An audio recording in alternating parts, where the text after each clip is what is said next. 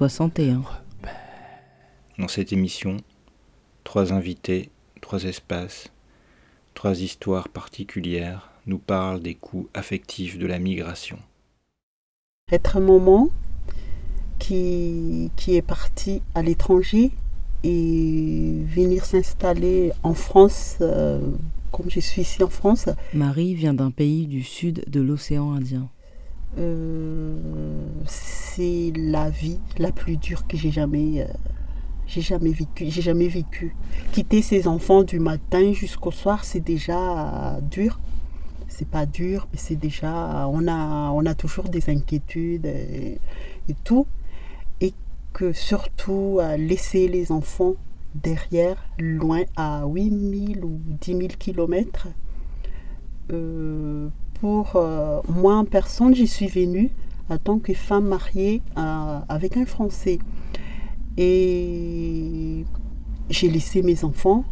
Je me suis mariée pour chercher à refonder les bonheurs de ma famille, reconstruire une vie familiale normale en espérant tous les bonheurs qu'on peut offrir aux enfants et tout. Et comme on ne peut pas amener les enfants euh, tout de suite euh, selon la loi française, je ne trouve pas déjà normal à mon avis parce que tous les enfants du monde, ils doivent avoir euh, le même droit. Mes enfants, ils ont, à mon avis, ils doivent avoir aussi le même droit que les enfants nés français, nés en France ou nés à l'étranger. Euh, pareil que les enfants français qui doivent aller euh, s'installer à l'étranger. Euh, et je pense qu'ils doivent avoir le même droit, mais ce n'est pas du tout le cas pour les enfants non français pour rentrer en France. Ah oui, là-dessus, je trouve que c'est c'est très difficile pour moi. Et trouver les moyens aussi, c'est pas facile. Et il y a les conditions qui nous parlent, qui nous demandent.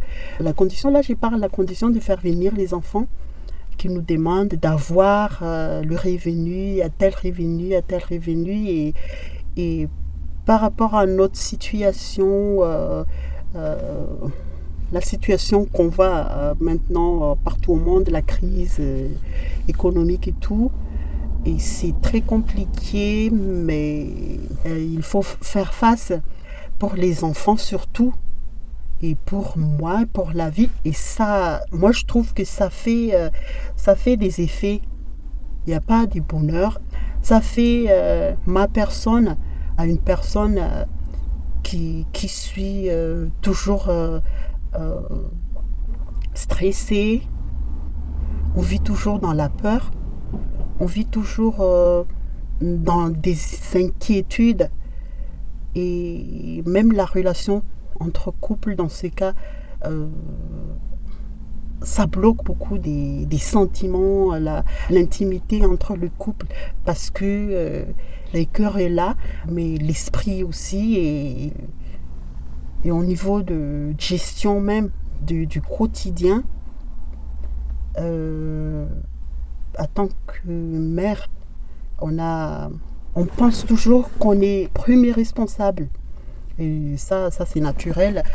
On, sent toujours être la première responsable de notre enfant et nous sommes aussi la première euh, accusée quand tout tourne mal euh, sur les enfants.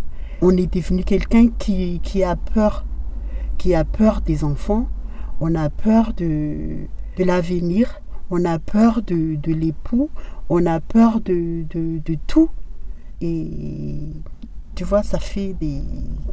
Tu vois, comme si des blessures. Comme si on, nous a arraché quelque chose de notre vie, quoi. On a l'impression qu'on a fondé une vie de couple pour abandonner les enfants. Pour moi, là, je parle à ma place en tant que mère, conjointe, euh, d'un Français. Ou je pense que c'est pareil pour, euh, pour tous les, femmes qui sont venues euh, et qui ont, qui ont laissé ses enfants dans son pays pour venir s'installer en France. Je pense que la loi doit être égale pour tout le monde, surtout au niveau du mariage, et que on ne se marie pas pour, pour abandonner un côté, on ne se marie pas pour quitter tout le monde, mais on se marie, on se remarie pour construire une vie, pour vivre mais on ne se marie pas pour, euh, pour faire mal à des êtres humains. Et déjà, notre sang en nous, et que c'est compliqué, c'est très compliqué. Et ça rend malade. J'ai jamais senti euh, un état de, dépression comme ce que je sens depuis, depuis mon existence, comme ce que je sentais pendant ces, presque deux ans et quelques que je suis, j'ai fait ici en France.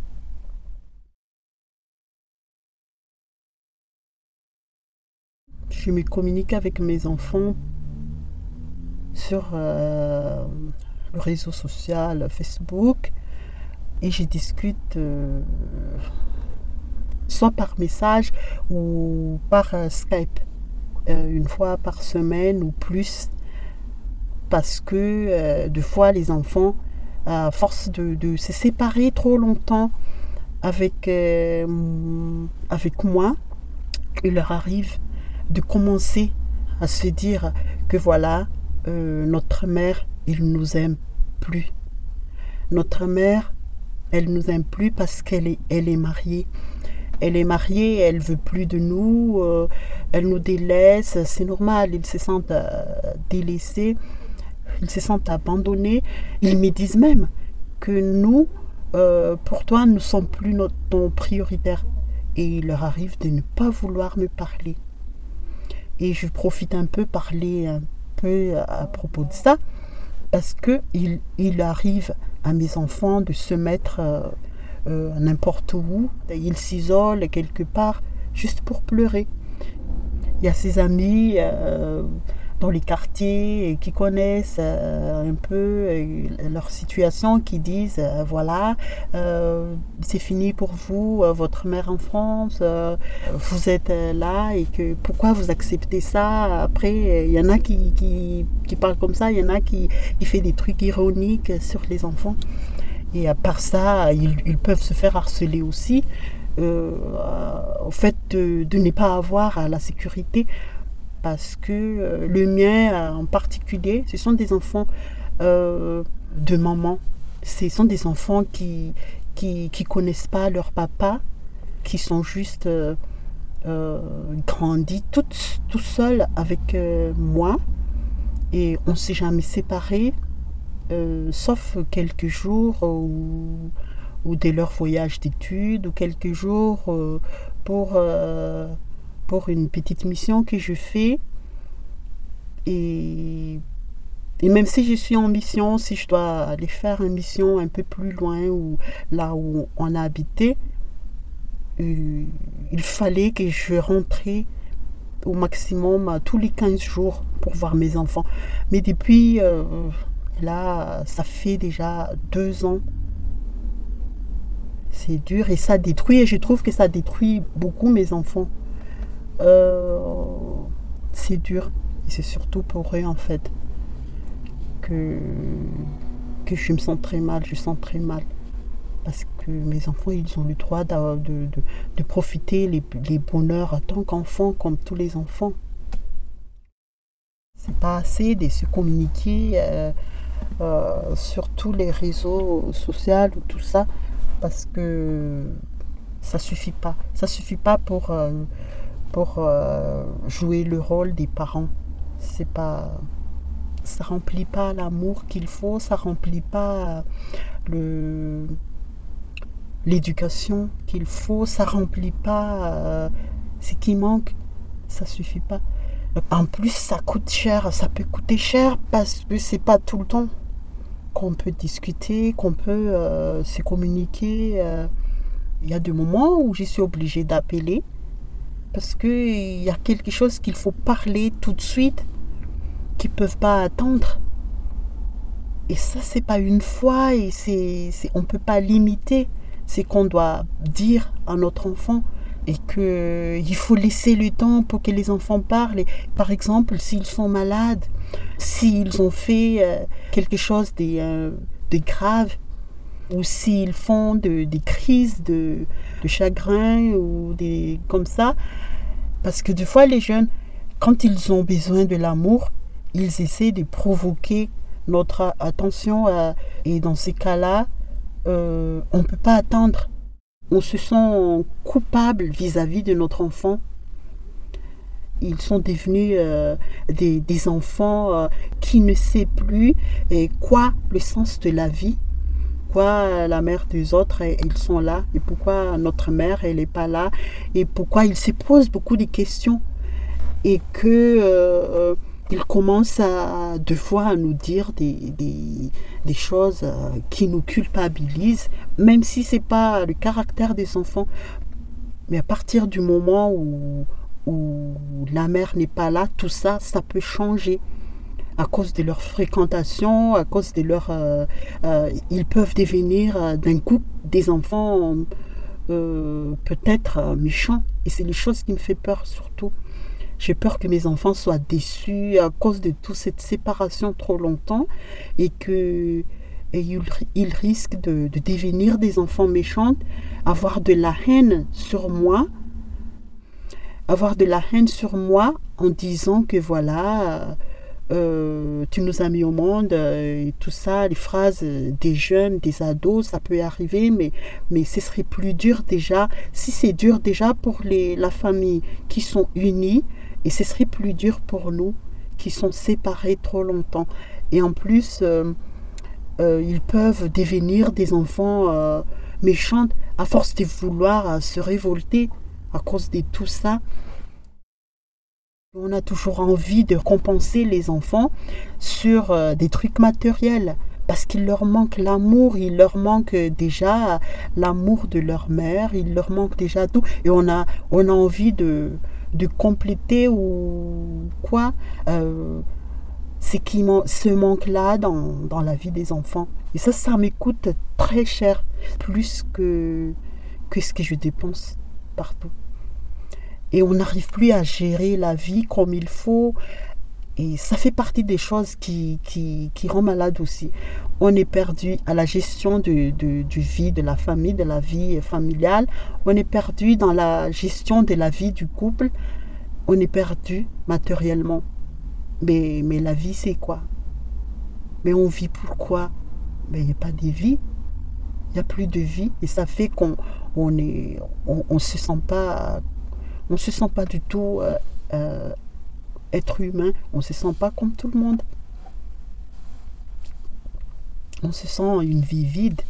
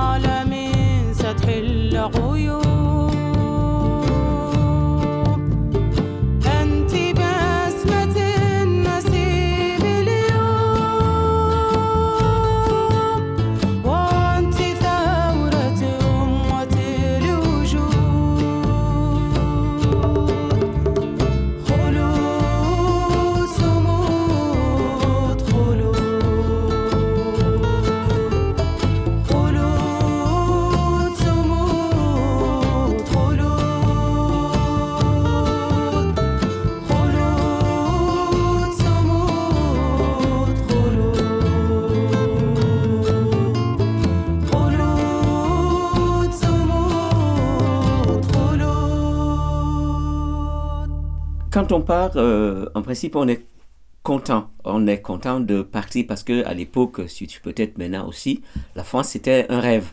Hein, donc venir en France c'était un rêve pour beaucoup de jeunes.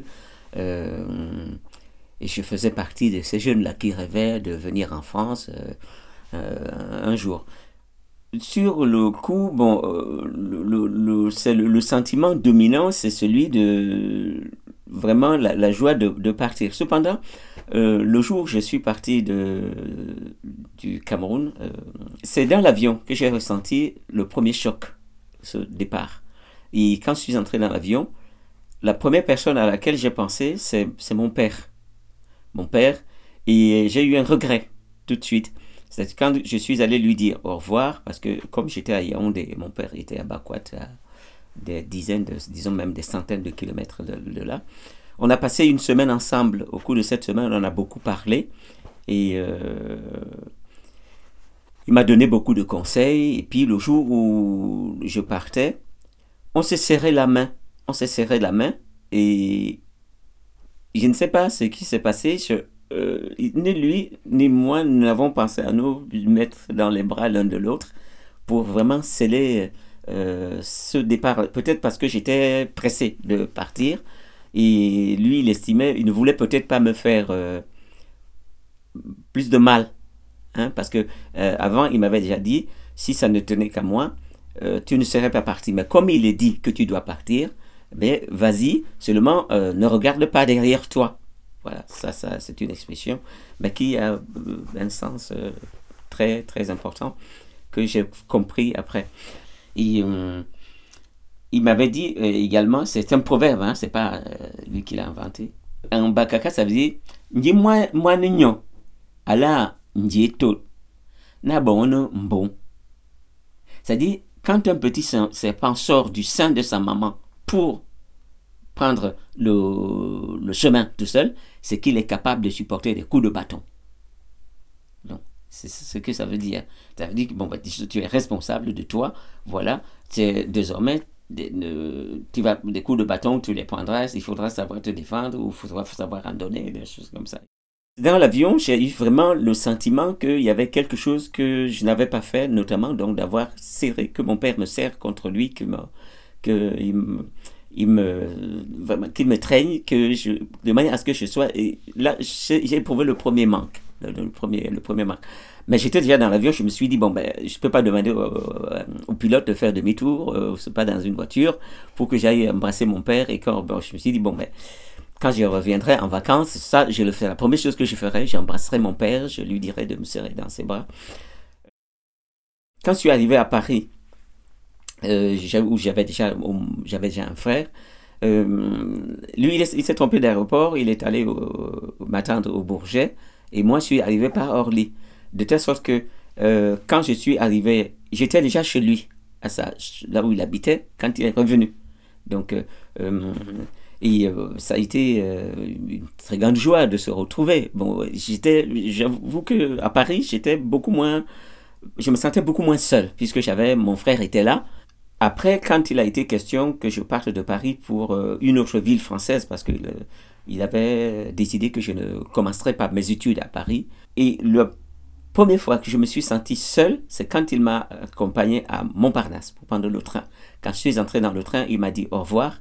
On s'est serré la main, il m'a prodigué des conseils, comment il fallait, ce qu'il fallait, ce à quoi il fallait que je fasse attention, ce qu'il fallait que je fasse. Euh, et, notamment rester en contact avec lui. Il n'y avait pas aujourd'hui le système téléphone, euh, comme il y en a aujourd'hui, portable, etc. Je l'aurais appelé, je pense, trois, quatre fois par jour.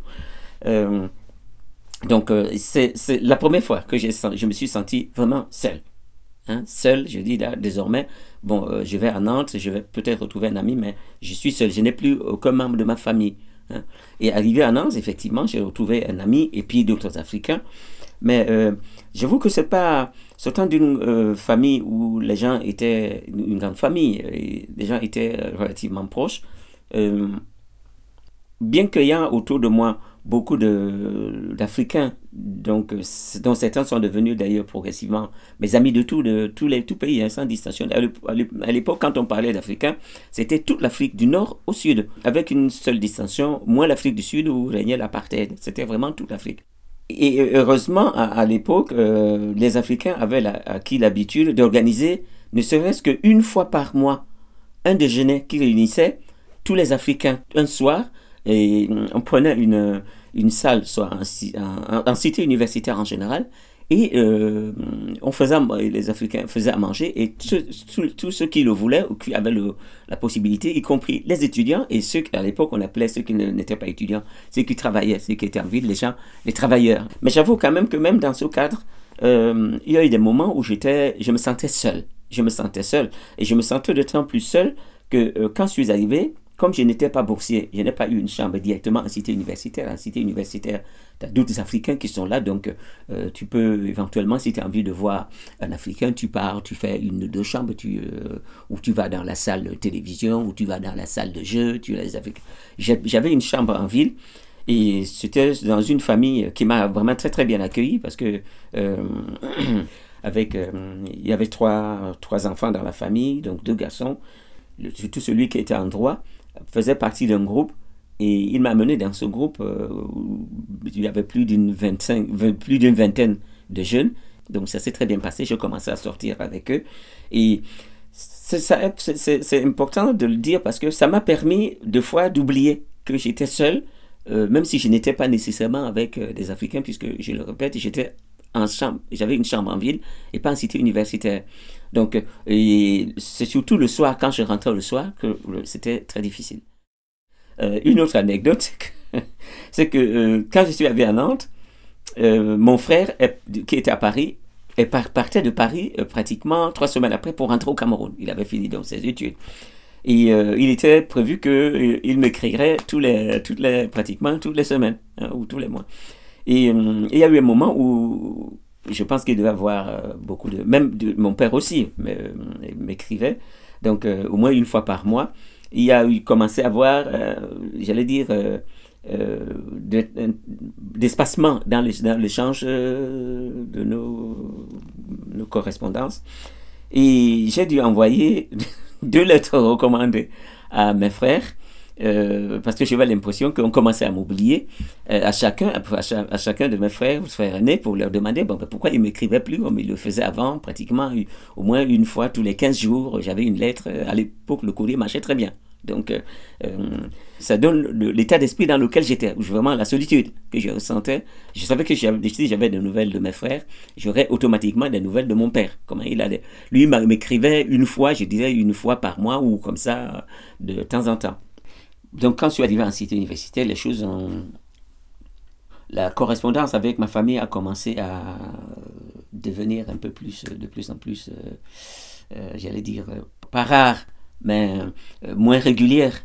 Et en même temps, je pense que je me suis, je me suis intégré au groupe des, des Africains, et comme je le disais tout à l'heure, c'était pratiquement au moins une fois par mois, les Africains organisaient une bouffe, et les Camerounais c'est également d'organiser au moins une fois le dimanche. On allait chez quelqu'un, pas nécessairement en cité universitaire, c'est quelqu'un, c'est des gens qui travaillaient en ville, nous invitaient, puis on n'allait pas nécessairement tous les Camerounais. Et ce n'est que, je dirais vraiment, euh, au bout de... Il m'a fallu pratiquement donc un an en ville et un an en cité universitaire pour que ce sentiment d'isolement me quitte progressivement. Mais euh, ma famille m'a toujours manqué. Le premier Noël, j'étais donc euh, en ville, les Africains avaient organisé une fête. Donc, le jour de Noël et le, jour de l'an. Ça s'était très bien passé. Donc euh, j'ai pensé à la famille, mais pas... on, était, il y avait plein de monde, on ne pouvait pas rester seul. Donc euh, voilà. Par contre, la deuxième année, j'étais tellement... J'ai pensé vraiment très, très... J'ai pensé à ma famille tellement à ma famille que j'ai pleuré le jour de Noël. J'ai pleuré, j'étais tout seul. J'ai pleuré, mais vraiment pleuré, pleuré. Je dis, là, je vais faire la fête. Je ne sais pas comment euh, ça se passe chez eux. Bon, ben, est-ce qu'il n'y a, y a, pas quelqu'un qui, est malade? Est-ce que tout le monde fait la fête? Etc. Un événement qui a été hum, très important pour moi, c'est le, deux ans après le décès de mon père, euh, que je n'ai appris que euh, pratiquement deux mois après le, décès. Et c'était en arrivant en cité universitaire, on avait des boîtes aux lettres. Et de la porte, j'ai vu que j'avais une lettre. j'ai eu le sentiment que cette lettre contenait quelque chose de pas bien. Je ne savais pas que mon père était décédé. J'ai pris la lettre, j'ai regardé, c'était l'écriture de mon frère. Je suis monté dans ma chambre, j'ai ouvert la lettre.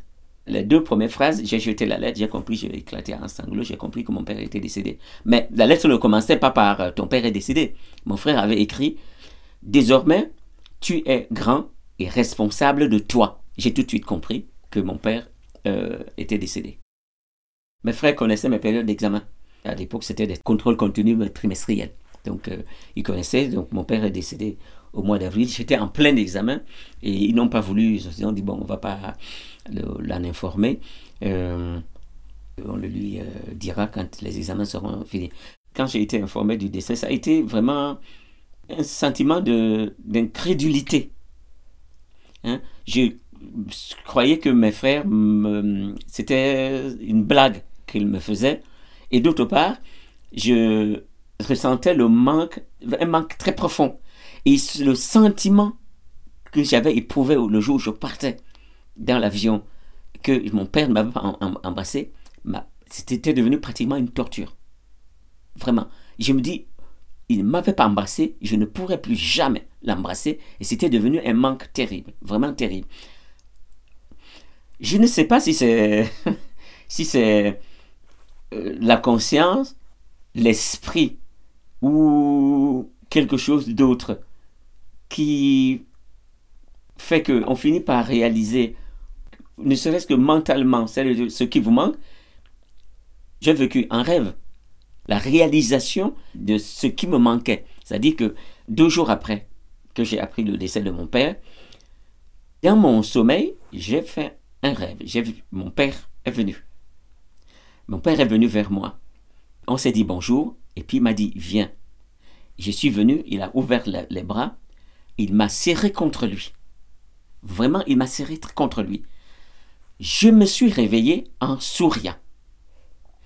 Et comme une espèce de, c'est pas comment dire, une espèce de, de, de tout, tout mon corps était très froid, vraiment une, comme une, une sorte de fraîcheur. Jusqu'à que je dis froid, non, c'est pas une, une fraîcheur qui m'a parcouru de la tête tout, le long du corps jusqu'aux pieds. Ça dit, j'ai eu l'impression que c'est ce sentiment de manque qui sortait de moi et je n'ai plus jamais éprouvé. Mon père m'avait serré contre lui, c'était fait, ce, ce manque-là avait disparu.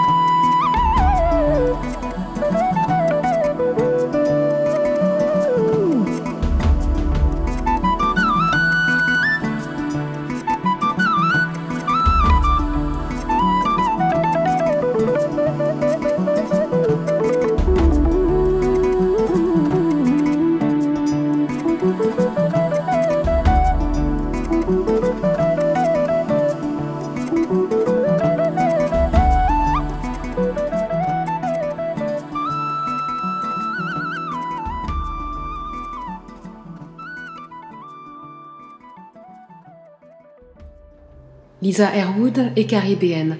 De la Barbade, elle y vit et y travaille. Elle est réalisatrice et productrice. Kaz Rebel l'a rencontrée dans le cadre de Black Portraiture et nous avons discuté de son court métrage Auntie, réalisé en 2013 et tourné à la Barbade. Dans une communauté rurale de la Barbade, Auntie est une couturière d'âge moyen. Elle prend aussi en charge des enfants dont temporairement les parents ne peuvent s'occuper. Ainsi, elle élève Kera, 12 ans, dont la mère a émigré en Angleterre. Auntie et Kera sont toutes deux très proches. Après sept ans de vie commune, Auntie est finalement confrontée à l'arrivée d'un tonneau qui contient entre autres le billet qui doit renvoyer Kera vers sa mère. Le terme auntie que nous avons choisi de traduire par tati n'inclut pas nécessairement un lien familial. Parfois oui, parfois non.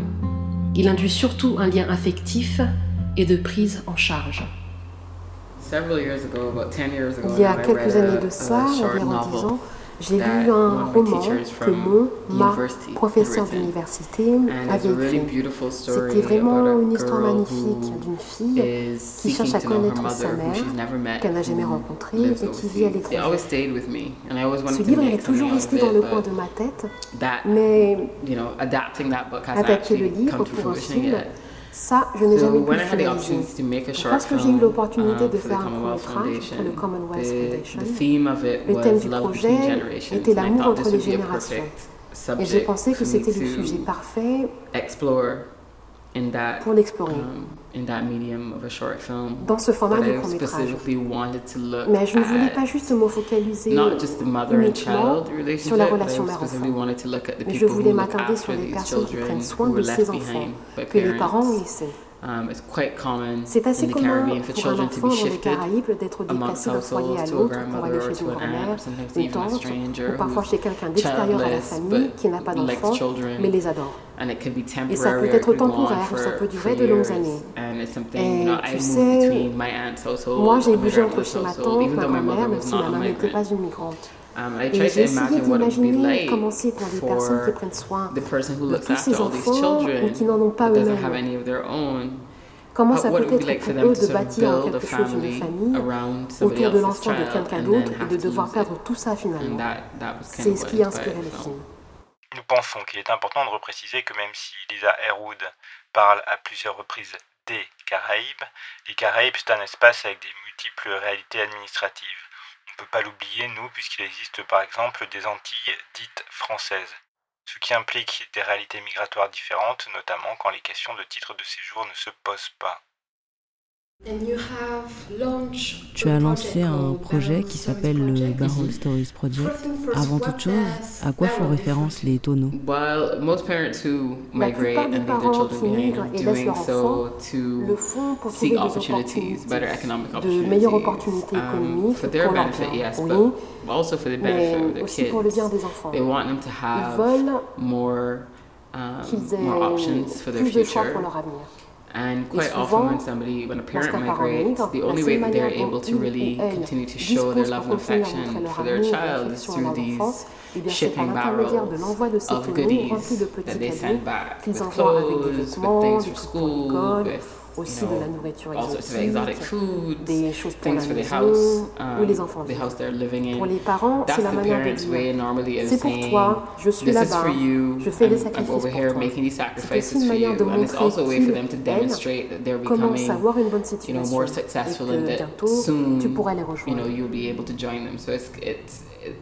C'est une forme de communication, une forme de jouer son rôle de parent en envoyant ces cartes um, so the barrel becomes quite Donc le tonneau est devenu carrément symbolique. Quand tu les reçois, tu ne vas pas les jeter, so they on les become trash cans, on they les become réutilise en tant que um, poubelle, pour for stocker l'eau de pluie. Les gens les coupent en deux half dans le sens de la longueur to et plant a on small kitchen garden. They potagers. become extra storage within the house for clothing. pour les vêtements, um, and for you know curtains and sheets and stuff like that. So it's always a. Donc c'est un rappel constant à la maison de la présence d'un membre de la famille qui se trouve ailleurs. Et c'est la raison pour laquelle j'ai décidé d'appeler ce projet le Barrel Project um, Stories. Parfois, les enfants dans cette région sont appelés Barrel Children, enfants qui fait référence aux um, enfants dont le principal moyen de subsistance provient de ces colis que les parents envoient aux Caraïbes. Dans um, chaque communauté où il y a beaucoup de migration, on voit ce type d'arrangement. Je um, lisais récemment un article l'autre jour sur les nourrices philippines en France et elles envoient des boîtes. Et ces boîtes ont des noms Et qu'en est-il du projet en lui-même? Tu collectes des histoires auprès de ces tatis Est-ce que tu peux nous en parler un peu plus? Um, When the film came out, it played all around the world. Lorsque le film est sorti, first premiered in New Zealand and D'abord en Nouvelle-Zélande. In London, it's played in the US. It's played Londres, in les États-Unis, le Canada. In many places. And dans beaucoup I kept getting emails from people. Et j'arrêtais pas de um, recevoir des emails de personnes, ou alors elles venaient me parler à la fin de la projection si j'étais présente, et elles disaient c'est ma vie, c'est mon um, histoire. Ou alors je ne pensais pas que quelqu'un aurait eu l'idée de um, traiter ce sujet de ce point de vue en particulier celui de la Tati. En film. Et disons que j'ai plutôt gardé ces histoires pour moi, ou alors j'écrivais un peu sur ce qu'on disait sur Facebook, ce genre de choses. Et j'en suis arrivée à un point où j'ai pensé que je voulais que ces gens disposent d'une plateforme plus formelle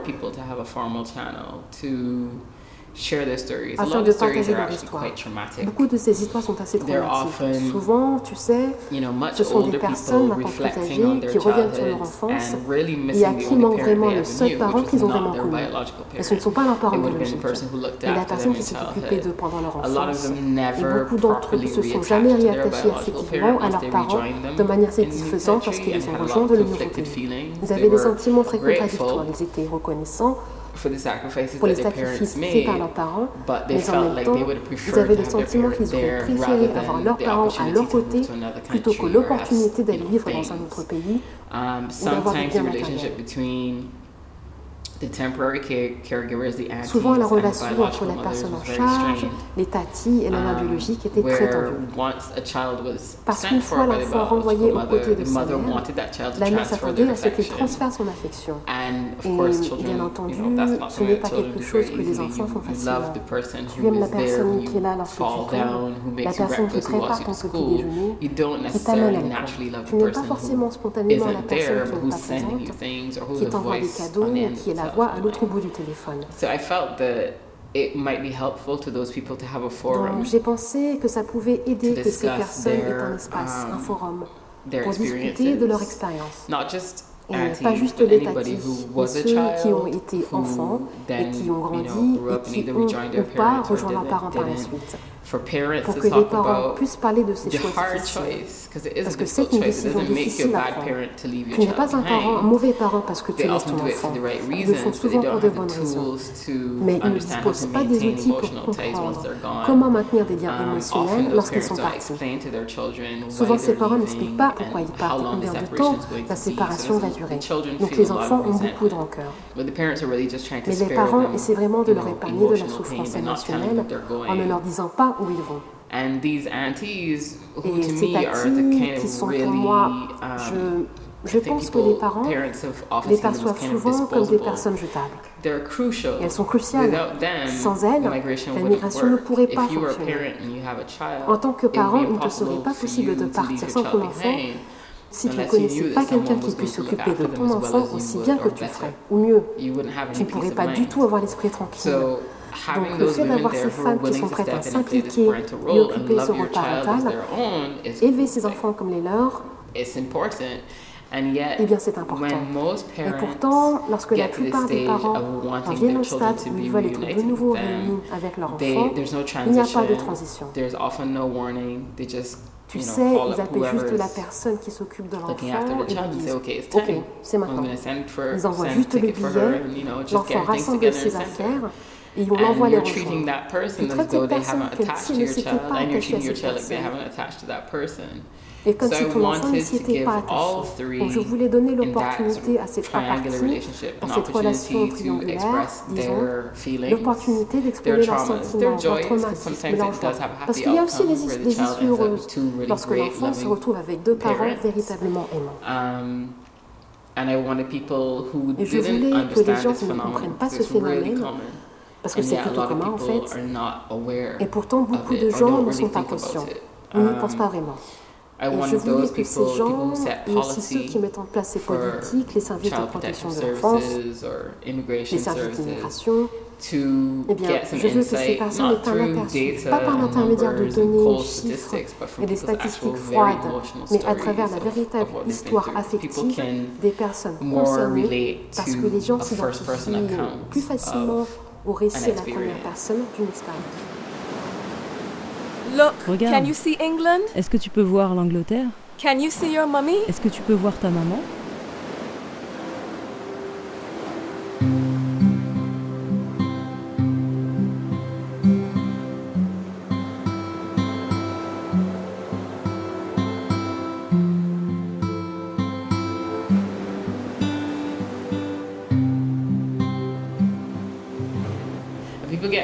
Emotional, you know, and I and I feel a huge responsibility to um, Et les gens sont très touchés, tu sais. Of their stories and to, Et je me um, sens une forte responsabilité d'être la dépositaire de leur to, um, et de m'assurer qu'ils aient l'opportunité you know, to talk about de se confier, um, have affected de them so deeply, and that parler des choses qui les ont affectés si profondément. As a society, because migration is always going to happen une solution collectivement en tant que société. Parce que la migration va toujours continuer, tu vois. Les Caraïbes, l'Amérique um, latine, l'Afrique, la migration vers des pays développés économiquement va continuer pour diverses raisons. Les Caraïbes sont une région fragile, avec une économie fragile, qu'il s'agit d'un cyclone dévastant tout sur son passage, ou le fait que les politiques économiques de l'Angleterre, et des États-Unis sont défavorables à notre propre développement. On dépend beaucoup du tourisme, mais c'est très instable. Il peut disparaître à n'importe quel moment sans avertissement. Les touristes peuvent décider d'aller autre part à n'importe quel moment. Donc parce que nous sommes si fragiles, il y a très peu de chances que les gens arrêtent de migrer. Les gens vont toujours migrer et beaucoup d'entre eux seront des parents. Et donc ce projet essaie vraiment de penser comment ça peut se faire de manière satisfaisante. Comment y parvenir avec un minimum de trauma, au niveau familial, au niveau de la communauté et à l'échelle nationale? Comment peut-on s'en assurer? Quels sont les outils, les stratégies? pour s'assurer que lorsque les gens doivent migrer, ils doivent laisser leurs enfants derrière Comment s'assurer que les personnes concernées subissent le moins de dommages possible et ça va être un processus long et lent parce que les gens, même si les gens sont profondément désireux de parler de ce qu'ils ont vécu, ils sont plutôt réticents à le partager en public. Beaucoup d'histoires m'ont été racontées, mais on m'a demandé de ne pas les reporter, bien que je leur ai proposé de le faire anonymement. Et je pense que les gens se sentent soulagés de pouvoir au moins en parler à quelqu'un. D'autres, mais les Caribéens ne sont pas forcément forts pour partager leur vie privée publiquement sur un site web. Mais um, j'ai toujours le sentiment que de donner cette opportunité aux personnes est vraiment importante. Et ça va prendre énormément de temps. Il se peut qu'il s'agisse d'un travail de toute une vie pour moi, mais je um, suis impatiente de voir ce qui va en ressortir. Case Rebelle remercie très affectueusement Marie et Richard. On vous envoie force et amour. Nous remercions également chaleureusement Lisa Harewood. Dans cette émission numéro 61, vous avez écouté Aziz Abrahim avec le morceau Rouloud. Ensuite, c'était Nahawa Doumbia avec Dibi. Et en ce moment, c'est Betova Obas avec Moonsayo.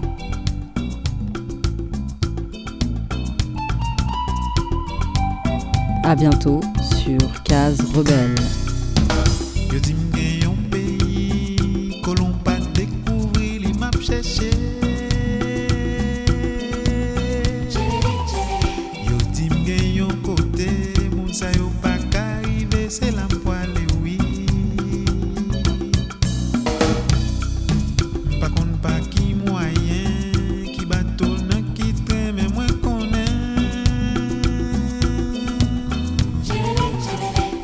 Dek pa gen ki ki